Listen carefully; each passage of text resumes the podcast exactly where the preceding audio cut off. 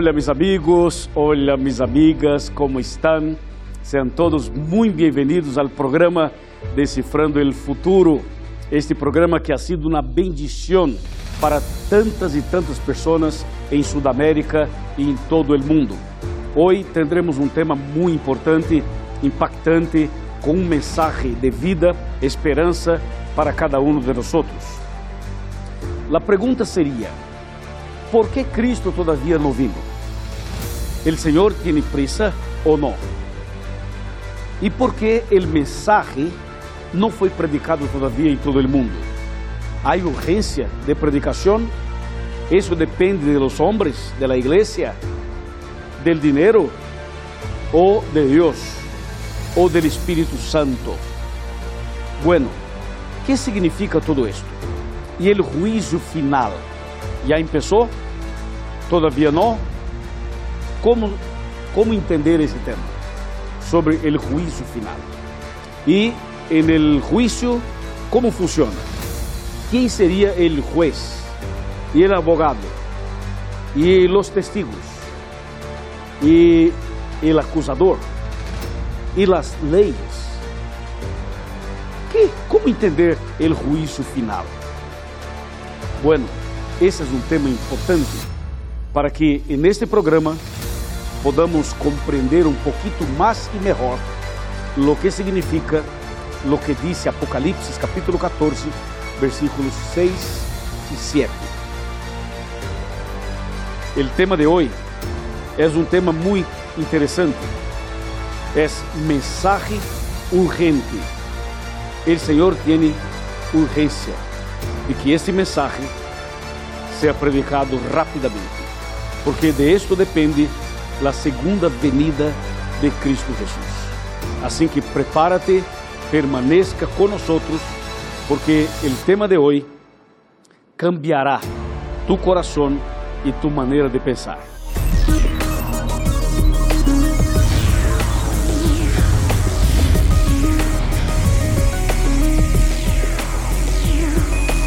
Aquí comienza Descifrando el Futuro con el pastor Luis González.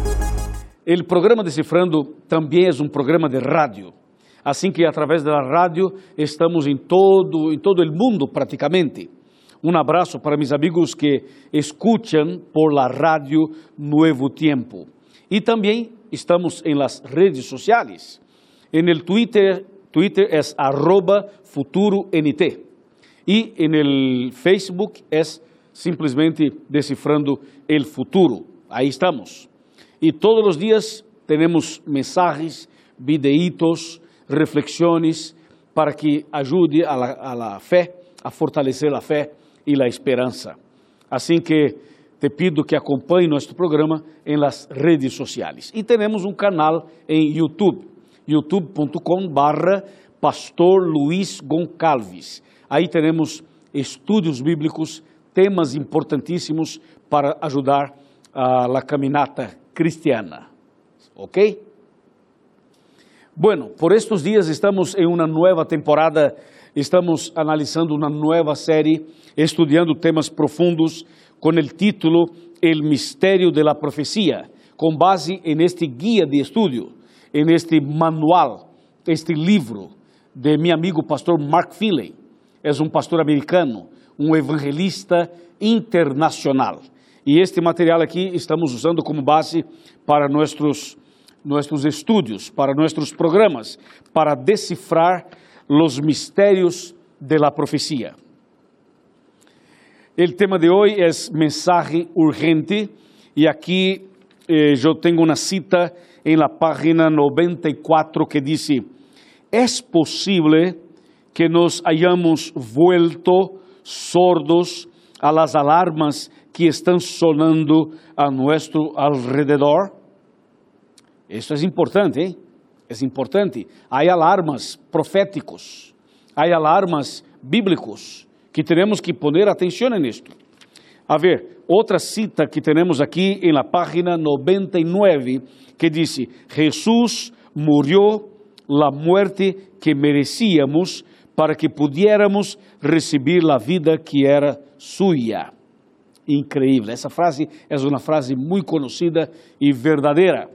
Em la página 100 temos outra cita que diz: Em um mundo de injusticias, donde la vida no siempre es justa, Dios es el juez, el juez supremo y justo.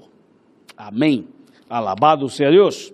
Em la página 103 está escrito: El juicio revelará que Deus ha hecho todo lo que puede para salvar a cada ser humano. E finalmente, outra cita em la página 104 diz: Se Deus me desenhou, se Deus me desenhou e me formou, então sou especial, sou especial para Ele e tenho um lugar em seu coração, por supuesto, um lugar em seu coração e um lugar em el cielo também. Ok, estamos listos para começar o tema, para abrir a Bíblia e para explicar esse tema impressionante, o mensagem urgente. Assim que tome tu bolígrafo, tome tu lapicero, porque temos que anotar os textos, acompanhar todos os detalhes, porque o tema de hoje é um tema power, poderoso. Bueno, meu amigo e minha amiga, vamos abrir a Bíblia para considerar, para analisar tudo isto. Pero antes, eu quero recordar-lhes algo que passou há muitos anos. Eh, hacía parte do Império Romano uma cidade conhecida como Pompeia, ou Pompeia. E Pompeia era uma cidade, não era tão grande, mas era uma cidade turística. Havia muita riqueza nesse lugar. Havia fiestas, havia este, muita comida, muita bebida, havia também esse discoteca, bailes e tantas outras coisas. Havia este, uma sensualidade maior, havia uma búsqueda por prazer. Era um lugar que realmente as pessoas iam para, para pecar, para fumar, para tomar e para bailar e para fazer tantas outras coisas. Assim que um dia uma alarma sonou, avisando que o vulcão poderia entrar em erupção. Só que nadie, nadie le puso atenção, porque não passou nada. Só foi uma alarma, no mais. Outro dia sonou outra vez este alarma. E igual não, não, não deram conta, não prestaram atenção. Por quê? Porque pensaram, não, isso nunca vai passar. Cuidado, hein? As alarmas de Deus estão sonando, há que tomar cuidado. Porque um dia esse vulcão entrou definitivamente em erupção e destruiu toda a cidade de Pompeia. Essa cidade desapareceu, foi eliminada, erradicada do planeta. Pompeia já não existe mais, porque este vulcão matou a todos, destruiu a todos, acabou com todo. Ou seja, todo porque um dia não deram atenção à alarma. Uma vez, duas vezes, e um dia passou esta tragédia. A Bíblia, através das profecias, estão sonando alarmas, sonando alarmas anunciando que algo vai passar, que muito pronto Cristo vendrá, que Cristo está a las puertas. Isso está claro na Bíblia. E as profecias, as señales são como alarmas. Assim que, meu amigo, prepara-te. Não ignore esta, esta alarma. Não rechace essa alarma. Porque a qualquer momento Cristo vendrá outra vez. E tu necessitas estar preparado. Eu também. Por isso estamos aqui em el Decifrando, para preparar-nos melhor para este dia em que Cristo viene para buscar-nos. Assim que, por favor, não há que ignorar isto. Há que tomar em conta, prestar atenção, considerar todo isto e aceitar a invitação bíblica que o Senhor lo hace para você e para tu família e para mim também. Quando abrimos a Bíblia no livro de Apocalipse, no capítulo 14, versículos 6 e 7, nos damos conta de algo importantíssimo. A ver, diz o texto: Entonces vi a outro ángel que volava por el cielo com el evangelho eterno para predicarlo a los que habitan en la tierra, a toda nación y tribu, lengua y pueblo. Decía a gran voz: Reverenciad a Dios y dadle gloria, porque ha llegado la hora de su juicio. Y adorad al que hizo el cielo y la tierra, el mar y las fuentes de las aguas. Esse é um texto que é uma alarma. Esse é um texto que chama a atenção. Assim que, por favor, escute o sonido de esta alarma. Te vou explicar cada detalhe de esse texto. Por favor, necessito que ponga tu atenção. O texto empieza no versículo 6 dizendo que ele viu outro ángel que volava. Bueno, ¿por que este ángel volava? Volava porque o mensaje de este ángel era um mensaje urgente, que é o tema del programa de hoje. Ou seja, um ángel volando significa que o Senhor tem prisa, significa que há urgência por parte del Senhor. Por isso esse ángel aparece volando. E diz o texto: Este ángel volava e tinha o evangelho eterno. Por que a Bíblia diz que este evangelho é eterno? O que significa evangelho eterno? Significa que evangelho é muito mais que quatro livros da Bíblia, muito mais que Mateus, muito mais que Marcos, muito mais que Lucas, muito mais que Juan. Evangelho eterno é muito mais que um livro que papel e tinta, muito mais. Quando analisamos em la Bíblia e de forma teológica, descobrimos que evangelho não é solamente uma filosofia, uma ideologia, um conceito, não. Evangelho é muito mais que isto. Evangelho é uma persona. Evangelho é a boa notícia, as buenas nuevas. Ou seja, Evangelho é Cristo. Jesucristo é o evangelho que a Bíblia menciona, ok? Quando se diz evangelho, estamos falando de Jesus.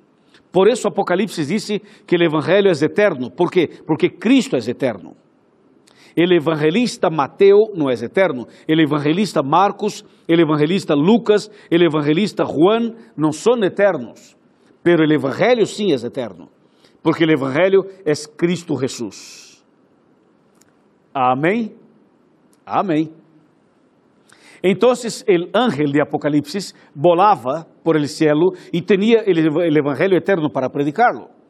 Então, lo que predicamos nosotros não é uma ideia humana. Lo que predico eu aqui no Decifrando não é uma ideia de minha igreja. Lo que predico eu é sobre Cristo. E Cristo é o próprio evangelho. E neste caso, eterno, porque Cristo é eterno. Então, o ángel volava e tinha este mensagem urgente para predicar a todo o mundo. E quando seguimos leyendo, descobrimos outros detalhes. Por exemplo, disse: Este evangelho eterno era para ser predicado a todas as nações, a todos, toda a tribo, língua, pueblo. Ou seja, o mensagem de Deus, de Cristo, deve ser predicado em todo o mundo, em todos os rincones deste mundo, em los quatro pontos del planeta, los quatro ângulos de la tierra. E o versículo 7 sigue explicando. El 7 diz: Decía a gran voz, agora atenção, reverenciad a Deus. Interessante, não? Reverenciad a Deus. Que significa isto? Reverenciar a Deus significa não ter medo de Deus, significa amá-lo, significa obedecer-lo, significa seguir seus princípios, suas orientações. Mira, amar, respeitar e obedecer. Repito, amar, respeitar e obedecer. Esto é o que significa reverenciar a Deus. ¿Y por qué tenemos que hacerlo? Te explico en un minuto. Pero antes, el texto sigue y dice, y darle gloria. ¿Qué significa dar gloria al Señor? Dar gloria al Señor no es hacer lo que hacen los pentecostales. Los pentecostales siempre dicen gloria, gloria, gloria, gloria. Cuando, pero aquí cuando dice darle gloria, significa reconocer que todo lo que tenemos y todo lo que somos es por causa de Dios, es un regalo de Dios, es la bendición de Dios. Assim, que se eu tenho este, este traje, glória a Deus. Se eu tenho um carro, glória a Deus. Se eu tenho uma casa, glória a Deus. Se eu tenho uma família, glória a Deus. Ou seja, temos que reconhecer que todo o que temos é bendição de Deus. E por isso a glória e a honra deve ser dada ao Senhor. Amém? Esse é um princípio de maiordomia um princípio de maiordomia cristiana.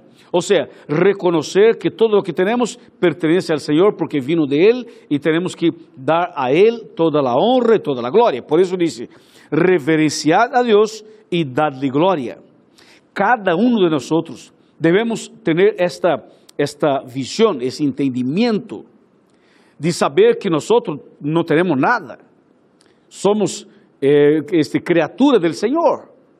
O Senhor es el que da todo lo que necesitamos y todo lo que tenemos. Por eso tenemos que reverenciar al Señor y dar la gloria y la honra para Él. Ahora viene la pregunta, ¿y por qué tengo que hacer así? ¿Y por qué tengo que reverenciar al Señor? ¿Y por qué tengo que dar la gloria al Señor? ¿Por qué?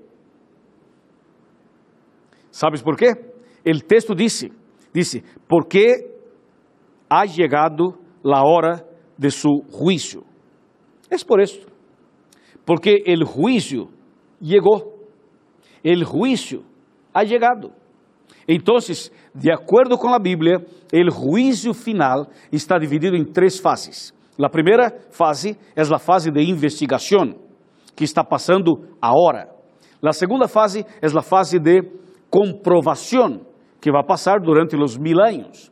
E a terceira fase é a fase de execução, a sentença final que será depois de los mil anos. Três fases. E a Bíblia diz: chegou, ha llegado o juízo. Ou seja, nós estamos vivendo em el momento solemne de la primeira fase del juízo. Estamos vivendo ahorita en el período de investigação. Ou seja, Cristo está en el cielo, en el santuário celestial, a la derecha del Padre, intercediendo por nosotros. Porque en este momento Deus es el juez e Cristo é o abogado. Então, Cristo está como nosso abogado e o Padre como nosso juez. Por isso diz a Bíblia, diz a Bíblia, reverenciad a Deus e dadle glória. ¿Por quê? Porque ha llegado a hora de su juicio. Mi amigo, já empezó o juicio final. A primeira fase já empezó já. Porque de acordo com a Bíblia, 1 Timoteo capítulo 2, versículo 5, diz que temos um abogado en el cielo, que es Cristo Jesús, hombre. ¿Está claro? Por eso tenemos que vivir una vida de comunión, de santificación, de obediencia, como dice la palabra del Señor. Entonces dice, ha llegado el juicio. ¿Está claro? Y este juicio, que ya empezó ya, va a seguir hasta el cierre de la puerta de la gracia. Cuando cerrar la puerta de la gracia, então aí Cristo regresa para buscarnos e aí empieza los mil años e durante los mil años passará a segunda fase e depois de los mil años a terceira e última fase. Pero de las três fases, a mais importante é a primeira, a fase de investigação, a que está passando agora, porque agora se define a salvação de los seres humanos. Agora se de decide quem vai ser salvo e quem não vai ser salvo. Y depende de nuestra relación con el Señor, de nuestra comunión con el Señor, de nuestro arrepentimiento, confesión y abandono de los pecados. Por eso dice la Biblia, reverenciad a Dios y dadle gloria, porque el juicio ha llegado. ¿Está claro? Esto es bíblico y nosotros tenemos que poner atención en esto. Es una alarma como lo que pasó en Pompeya. E a Bíblia sigue dizendo: Ahora, sobre el juicio final, tenemos que analizar un detalle más. O sea, ya sabemos que el juez es el Padre, Dios. El abogado que está a nuestro lado es Cristo Jesús. Pero hay otro abogado. El otro abogado es un abogado de acusación. Y ese abogado de acusación es el diablo. Ahora, eh, la persona que está pasando por el, por, el, por el juicio, o sea, la persona que está siendo juzgada en ese momento somos nosotros, seres humanos. Y los testigos, los testigos son los ángeles. Y la ley usada como base, como norma para este juicio, es la ley de Dios, los diez mandamientos. Ahí tenemos entonces todos los que hacen parte de este juicio. ¿Quedó claro para usted? Muy bien. Así está pasando ahorita la primera fase del juicio final. E há outra parte do versículo número 7 que diz, el 7, atenção, el 7 diz assim, porque ha chegado a hora de, su juicio. Muito bem. Aí diz, e adorad al que hizo el cielo, la tierra, el mar y las fuentes de las aguas.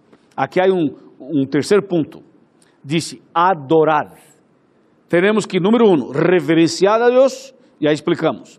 Número dois, temos que dar a glória ao Senhor, já explicamos. E número três, temos que adorar ao Senhor, porque estamos vivendo o momento do juízo. Agora vem a pergunta: que significa adorar ao Senhor? Como adorar ao Senhor? Que diz a Bíblia? Essa é uma boa pergunta. Claro que a adoração, a adoração é algo mais amplo, mais profundo, há muitos detalhes se vamos ao grego, se vamos ao hebreu, se vamos a outro, outro idioma, vamos a, a, a observar que quando se diz adoração é algo mais profundo. Ou seja, se pode adorar ao Senhor de várias maneiras. Só que de uma forma resumida e mais simples, para que todos compreendam, a adoração praticamente se pode resumir em três partes. A adoração seria ler a Bíblia, é número um. Número dois, fazer oração e número três, alabar ao Senhor. Quando eu leio a Bíblia, quando eu oro, quando eu alabo ao Senhor, isso é uma, isso é uma adoração, isso é um culto. E eu posso fazê-lo personalmente, solito, com minha família ou em la igreja, ou quizás em los três. Por isso disse, adorar ao Senhor. E essa é a forma de adoração. ¿Está claro? Bueno, dice la Biblia, adorad al Señor. Y nosotros tenemos que hacerlo, porque el Señor es el Creador, es el Todopoderoso, y por eso debemos adorarlo. Ahora, tengo algo más para, para comentar sobre ese tema. Y este algo más le voy a comentar sentado aquí en mi sofá. Así que ven conmigo, ven conmigo, ven conmigo. Assentamos aqui no sofá, ou quizás em tu silla, ou quizás em tu cama, onde estés, não importa, lo que importa é que eu quero invitar-te para que te acerques aqui. Bueno, o texto diz que devemos adorar ao Senhor, porque ha chegado su juízo. Aqui tenho algo importante que queria agregar. E este algo importante está em Daniel. Daniel capítulo 7.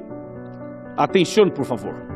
Daniel, Daniel, aqui está, aqui lo tengo. Bueno, Daniel 7, versículo 9 e 10. Está escrito: Mientras yo miraba, foram puestos tronos, e um anciano de muitos dias se sentou. Su vestido era blanco como la nieve, e el cabello de su cabeza como la lana pura. Su trono llama de fuego, e sus ruedas fuego ardiente um rio de fuego salía delante de él. Miles de millares les servían y millones de millones asistían ante él. El tribunal se sentó en juicio y los libros fueron abiertos. Impressionante. Não? Quero mostrar-lhes dois detalhes. Número um, em esta escena del juízo aparece la palabrita fuego o llamas de fuego. ¿Sabes por qué? porque o fogo é um elemento que aparece como ilustração de que en el final el fuego puede queimar para purificar ou para destruir. El juicio final es assim, es para salvar ou para condenar. Depende de nuestra comunhão com el Senhor. E número dos, dice, el tribunal se sentou e se abriram los livros. Há vários livros para el juicio, pero hay um livro que es lo más importante de todos. El libro de la vida donde se registra los nombres de las personas que, que aceptan Cristo y que se bautizan. Entonces te pregunto, ¿tu nombre está libro de la vida? O sea, ¿ya aceptaste a Cristo? ¿Ya entregaste tu vida al Señor? ¿Ya fuiste bautizado por inmersión, como dice la Biblia, como Jesús? Entonces, se tú todavía no estás bautizado por inmersión, como dice Jesús, tu nome todavia não está no livro da vida e necessitas poner tu nome, registrar-se aí. Então, eu te invito para que te bautizes, eu te invito para que tome esta decisão, para que nazca de novo através da água. E eu te pergunto: queres bautizar-se? Queres nascer de novo? Queres ter tu nome no livro da vida? Muito bem.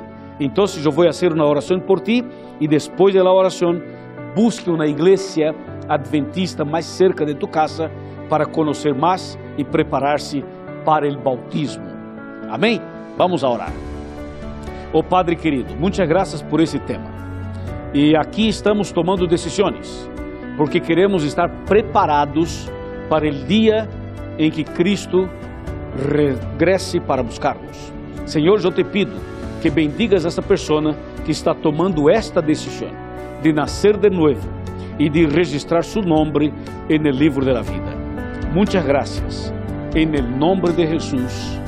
Amén.